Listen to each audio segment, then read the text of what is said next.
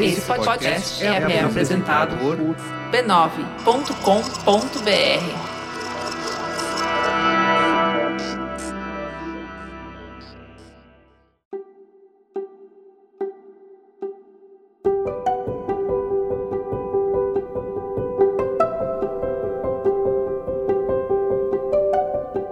E eu lhe dou as boas-vindas ao autoconsciente.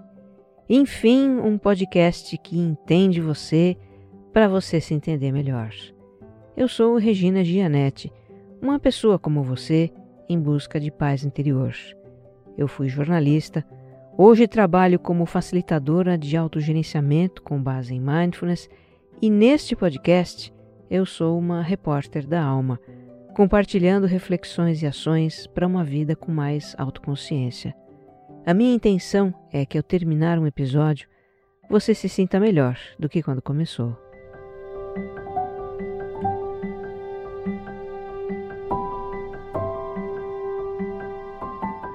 Eu tenho duas alegrias para compartilhar com você. Uma é que neste 19 de novembro de 2020, o autoconsciente está completando três anos. Minha gratidão a você que em algum momento desses anos passou a acompanhar o podcast e compartilhar com outras pessoas. Sem você, ele não teria chegado até aqui. E a segunda alegria é que o Autoconsciente está entre os três indicados a melhor podcast brasileiro pelo IBEST, um prêmio para iniciativas do mundo digital. Mais uma vez, minha gratidão a você que votou nele e o ajudou a ficar entre os três finalistas. Agora a votação é para escolher o melhor podcast. Para votar, é só entrar no link que está na descrição deste episódio, aqui onde você está ouvindo, ou no site www.autoconscientepodcast.com.br. E para quem está conhecendo esse podcast agora, bem-vindo. O autoconsciente é mais do que um conteúdo, é uma experiência. Eu te convido a escutar o episódio zero para entender qual é a proposta do podcast. Os episódios do Autoconsciente têm uma sequência em que os temas vão se aprofundando. Escute, desfrute e, se gostar, compartilhe também.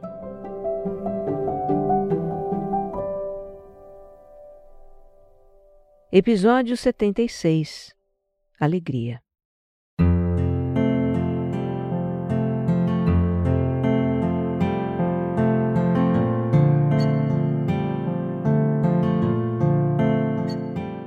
Mais uma vez tivemos uma sequência de temas sensíveis, né? Fomos fundo nas questões da nossa criança interior e rolou muita emoção nos dois últimos episódios. Então agora vamos falar de um assunto mais leve. Vamos falar de alegria. Mas isso não vai ser uma mudança de rota, não, tá?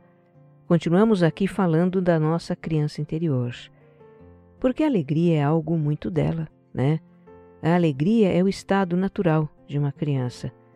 A gente vê que ela está no seu normal quando está risonha, animadinha, interessada, quando vibra com as coisas.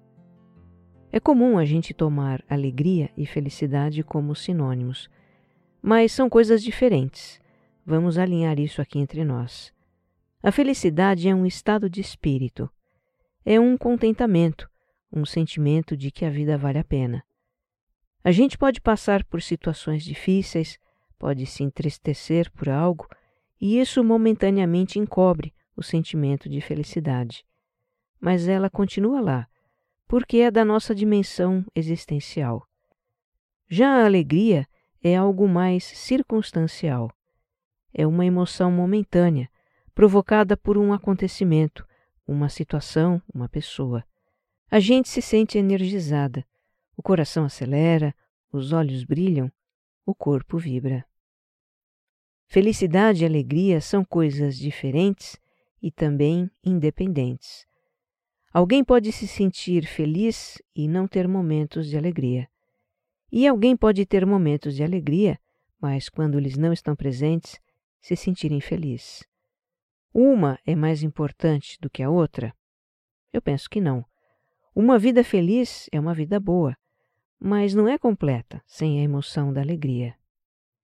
A alegria é a celebração da vida. Em geral, na vida adulta, a experiência da alegria é bem menos frequente do que na infância. Porque, como adultos, temos um senso mais amplo de realidade e levamos a vida a sério. Carregamos o peso das responsabilidades. Temos preocupações, boletos para pagar, metas para atingir. Se às vezes o tempo é curto até para descansar, que dizer então de fazer coisas que nos dão alegria? Aliás, como sentir alegria num mundo tão complicado?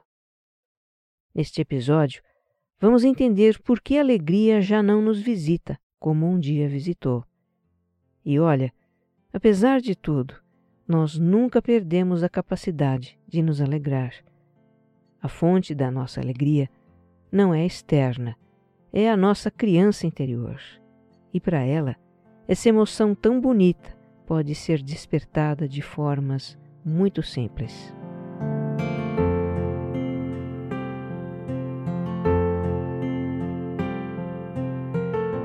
Na criança, como eu ia dizendo, a alegria é um estado natural.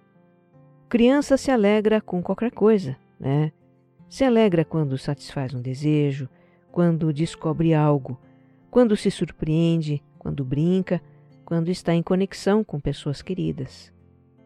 Eu nunca me esqueço de um comercial de TV com um bebê de uns 10 meses que dá gargalhadas quando escuta o barulho de papel sendo rasgado. Quanto mais ele escuta o barulho, mais ele gargalha.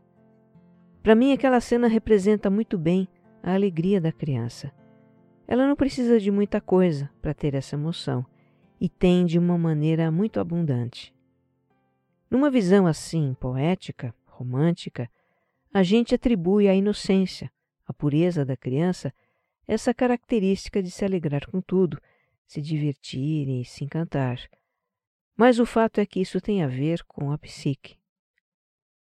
Na teoria da psicanálise de Freud, ao nascer nós só temos a instância primordial da psique, que ele chamou de id. O id é a fonte da nossa vitalidade, das nossas pulsões ou impulsos. Eu falei um pouco disso no episódio do Johnny da Tequila, não foi?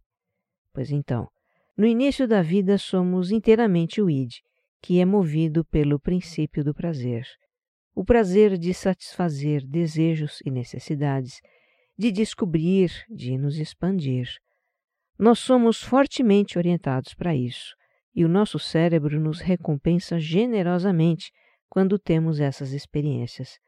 Nos inunda de hormônios de bem-estar que provocam as sensações tão deliciosas de vibração, de excitação, de expansão que caracterizam a alegria e a gente expressa essas sensações livremente, pula, grita, ri até perder o fôlego, porque o id não tem inibições. Nosso corpo tem uma explosão de energia. Quanto mais nós temos dessas sensações, mais queremos ter. Então vamos em busca de mais experiências que tragam satisfação, diversão, descobertas. E isso impulsiona o nosso desenvolvimento o nosso interesse por aprendizado. É por isso que a criança pequena quer repetir experiências que trazem prazer para ela, né? Se um adulto faz algo que ela acha interessante ou uma brincadeira, ela quer que o adulto faça de novo, de novo e de novo, e de novo, de novo, de novo, repetidamente. O adulto se cansa de fazer aquilo e ela não para de pedir, de novo. Ela não quer parar de brincar, não quer ir embora do lugar que está gostoso, porque ela é puro id. O id busca o prazer e não conhece limites, não mede consequências, não tem inibição, não está nem aí para nada e para ninguém. Só que a vida nos impõe limites, né?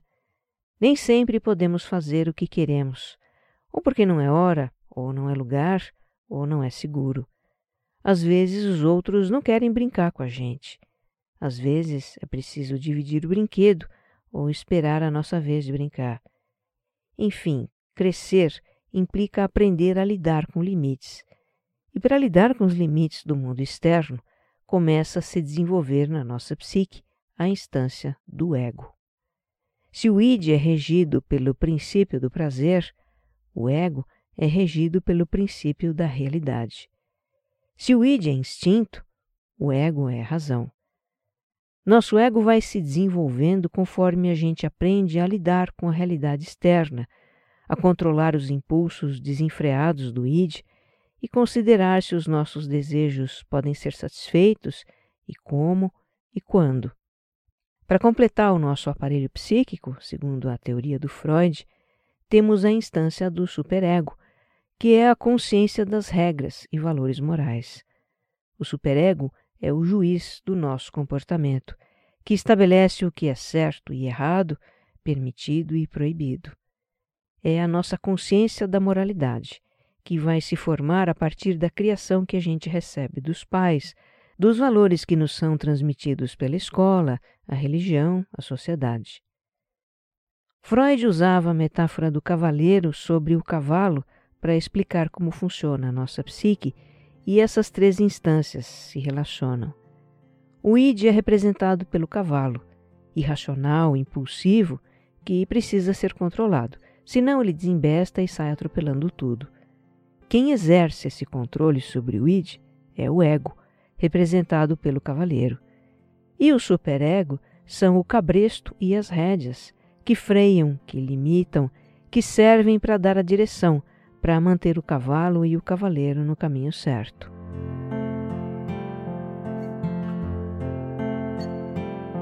Mas por que eu entrei nesse papo de id, ego e superego? É porque isso nos ajuda a entender por que a emoção da alegria, que é tão característica da criança, tende a se tornar menos frequente e intensa na nossa vida adulta. É bem verdade que conforme a gente cresce, os nossos interesses mudam, o nosso cérebro muda. A gente já não se alegra com aquelas mesmas coisas, nem com a mesma intensidade de quando a gente era criança. Mas, principalmente, o que acontece no processo de amadurecimento é que o princípio do prazer do nosso id ou criança vai sendo tolhido, vai sendo controlado pelo ego, que por sua vez está sob os ditames do superego. Por um lado, isso é necessário, claro, Imagine um adulto que é governado pelo id, que vive para satisfazer as suas pulsões, que impõe a satisfação dos seus desejos aos outros, sem reconhecer limites, sem tolerância alguma à frustração e que descarrega suas emoções em cima de quem quer que seja. Um adulto com essas características é considerado imaturo, problemático e pode até ser perigoso. Por outro lado, o controle do id criança pelo ego vai nos tornando pessoas mais contidas, não só na manifestação dos nossos impulsos, mas também na manifestação das nossas emoções. A gente aprende a reprimir o choro, a raiva, a frustração, a tristeza, a dor da perda e outras emoções. E por quê? Porque no nosso superego, que é a consciência do que pode e do que não pode, existe uma cartilha de como a gente deve se comportar. Talvez para a maioria de nós, comportamento adequado é o autocontrole, a seriedade, é não perder a linha, não demonstrar fraqueza. E para bancar isso, evitamos entrar em contato com as nossas emoções. Nos anestesiamos para as emoções, não só as negativas, mas as positivas também a alegria também. Vamos abrir aspas aqui. A repressão do sentimento é um processo de insensibilização que diminui a pulsação interna do corpo, sua vitalidade, seu estado de excitação. Por esse motivo, reprimir um sentimento é reprimir todos os outros. Fecha aspas. Essa frase é do livro Alegria, de Alexander Lowen, um psicanalista americano que criou a análise bioenergética. Nesse livro, ele conta como o bloqueio das emoções cria nós energéticos no nosso corpo, que limitam a nossa capacidade de sentir alegria, de vibrar com a vida. Eu hoje reconheço o quanto essa insensibilização aconteceu em mim, como efeito da atuação do meu ego. O meu ego responsável, cumpridor do dever, leva tudo muito a sério. E para quem leva tudo muito a sério, tem pouco espaço para brincadeira, para descontração, para alegria, né? Essa questão da seriedade é tão forte na minha estrutura que se plasmou no meu rosto. Eu tenho rugas profundas entre as sobrancelhas, de tanto contrair os olhos, que é uma expressão muito típica da seriedade. Um dia desses, faz um par de anos, um homem puxou conversa comigo. A gente estava na fila do caixa do supermercado. E ele disse que era estudioso da linguagem corporal e havia percebido uma expressão de seriedade no meu rosto. E eu respondi: é, eu tenho consciência disso. A seriedade é um traço forte do meu ego e eu venho trabalhando isso nos últimos tempos. Mas as marcas de expressão já se cristalizaram. Não é que eu seja um caso perdido, né? Também não é assim. Eu me divirto, brinco às vezes, dou umas risadas também. Mas eu reconheço que a experiência da alegria é algo que eu preciso cultivar mais na minha vida.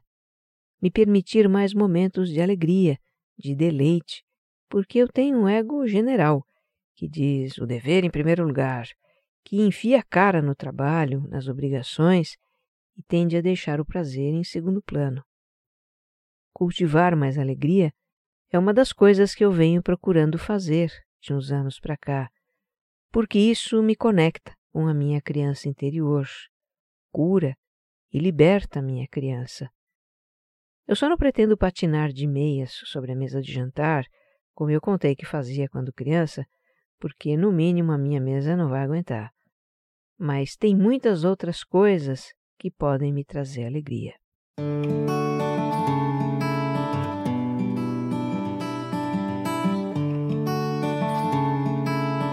Eu perguntei para ouvintes do autoconsciente que me acompanham no Instagram o que traz alegria para eles e vou compartilhar aqui as atividades que foram mais lembradas. Bom, se eu fosse fazer um ranking, o primeiro lugar iria para estar com crianças. O que não surpreende, né? A alegria de uma criança é contagiante e ressoa na nossa criança interior. Várias pessoas contaram sobre momentos com os pequenos que trazem muitas alegrias, momentos de brincadeira e de risadas. O que essas pessoas notam é como a alegria infantil brota das coisas mais simples. É como diz a Juliana: toda vez que minha filha se diverte com essas coisas simples, brincar de pega-pega com o cachorro ou dançar uma música que ela ama no meio da sala, a alegria toma conta do meu coração. Mas é preciso estar presente, lembra Dani, porque os momentos de alegria das crianças surgem de repente, do nada, num relance. Outro dia ela se divertiu com os filhos fazendo massagem no pé um do outro e morrendo de rir. Por isso ela diz: a alegria vem do estar presente. Agora, não vamos ficar só como espectadores das brincadeiras dos filhos Vamos brincar também, deixar a nossa criança interior participar dessa farra. Algo que eu gostava de fazer quando os meus filhos eram pequenos era assistir desenho animado com eles. Nesses momentos, a minha criança interior conseguia uma brecha e se divertia também. A gente ficava depois imitando os personagens e repetindo as piadas dos desenhos. Hoje os meus filhos são adultos, mas eu tenho duas crianças muito sapecas em casa o Johnny Walker e a Tequila, os meus doguinhos muito amados. E várias pessoas também compartilharam momentos de alegria com as peraltices dos seus pets, que são eternas crianças. Até mesmo quando idosos, os nossos filhos de quatro patas conservam aquele jeito alegre de ser. Uma das minhas alegrias é trazer novidades para os meus cachorros. Eu sou aquela mãe que mima mesmo. Vira e mexe eu compro uma bolinha, um brinquedo de borracha que apita quando eles mordem, ou arruma um pedaço de pano para a gente brincar de cabo de guerra. Eu me divirto jogando objetos para o Johnny pegar no ar. E a tequila, ela tem um costume que me faz rir muito. Ela encaixa o focinho entre o braço da cadeira e a minha perna e fica me cutucando para ganhar carinho. O olhar maroto que ela dá nesse momento é irresistível. Eu paro o que eu estou fazendo para dar um agrado para ela. Aí eu volto ao que eu estava fazendo e ela me cutuca outra vez. É a criança, né? Pedindo de novo, de novo. Eu acho que isso se repete umas dez vezes até ela parar. Bom, voltando aos depoimentos, o que também apareceu bastante foi a alegria de estar em contato com a natureza. Nadar no mar, sentir cheiro de mato, curtir um canteiro florido, ouvir os pássaros de manhã, apreciar uma paisagem, um luar no campo, um pôr do sol na praia. São algumas coisas que foram compartilhadas. E a Jane falou de algo diferente. Ela se encanta com vídeos de baleias. É capaz de ficar horas vendo baleias nadarem. Não é assim um contato direto com a natureza, mas também não tem muito jeito de ver baleias, né? Olha, não é à toa que natureza nos traga alegria. Toda criança tem uma ligação forte com a natureza, por ser parte dela, por se sentir livre nela. Para Mari, pisar descalça na terra e comer fruta do pé é algo que lhe dá muita alegria. Ela diz: Lembro tanto da minha infância, da casa da minha avó.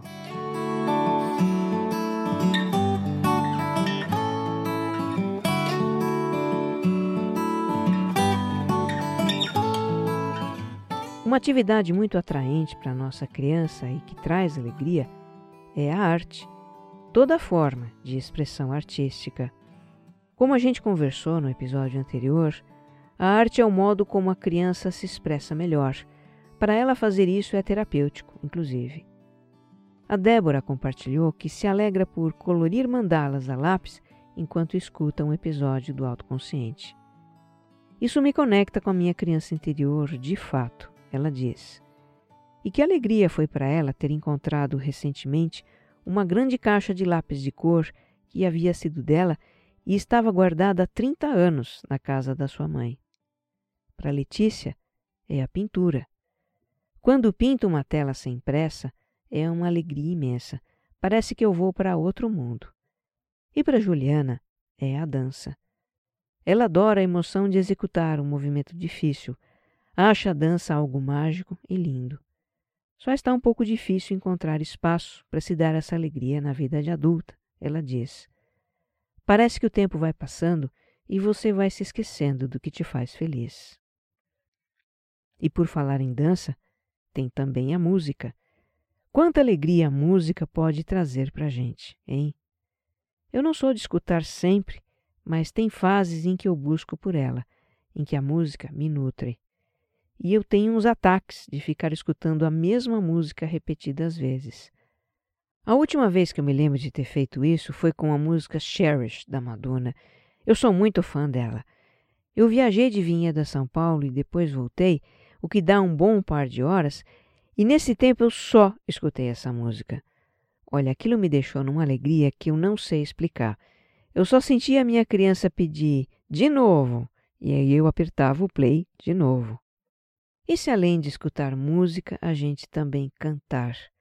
Para o Marcelo, voltar para casa com a Flávia, os dois cantando no carro, é alegria na certa. O que mais as pessoas lembraram que alegra? Estar entre amigos, festejando, passeando, batendo papo, praticar esportes em grupo, jogar futebol, vôlei, fazer trilha de bike, Bom, dizer que praticamos esporte em grupo é só um modo diferente de dizer que brincamos, né? Porque quem está lá na quadra é a nossa criança, como nos tempos da escola. Que mais? Reuniões de família, os almoços de domingo, passar o dia no sítio de algum parente, viajar. A Ione, quando viaja com as filhas e os netos, tem uma sensação de liberdade. Ela conta que sentir os cheiros de novos lugares é algo que recarrega sua energia e a enche de alegria. A Paula compartilhou que experiências sensoriais lhe trazem alegria. Sentir aromas como o do café coando, da comida feita pela mãe, da casa limpa, sentir sabores como o da água fresca, do milho assado e, de novo, da comida da mãe, entre outras tantas coisas. Teve também quem lembrasse de pão de queijo quentinho, de chocolate, que não poderia faltar, da sensação de colocar os pés na água, de ganhar cafuné. E realmente, as nossas experiências sensoriais agradáveis são fontes de alegria. Elas são o princípio do prazer, né? que é o que move a nossa criança e nos faz sentir vivos.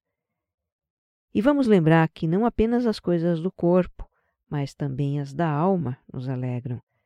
a generosidade, o cuidado para com o outro, fazer alguém feliz. A Rosita foi uma das pessoas que compartilharam sobre isso. Uma alegria dela é fazer a alegria dos netos. Quando criança, ela não pôde conviver com os avós, mas vivia fantasiando com férias na casa deles. Ela se imaginava vivendo as histórias dos livros e das conversas que ouvia dos colegas da escola. Histórias sobre mimos, guloseimas e aventuras na casa dos avós. Hoje ela vive essa forma de amor como avó. Se deleita em fazer bolos e tortas para as crianças, sentá-las no colo e lhes dar aquele dinheirinho escondido dos pais. Se alegra em dar para os netos tudo aquilo que a criança interior dela não teve.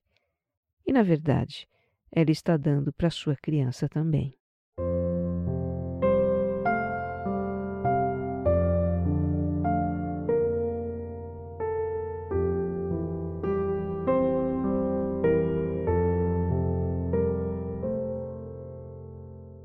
A vida de adulto é complicada às vezes, né?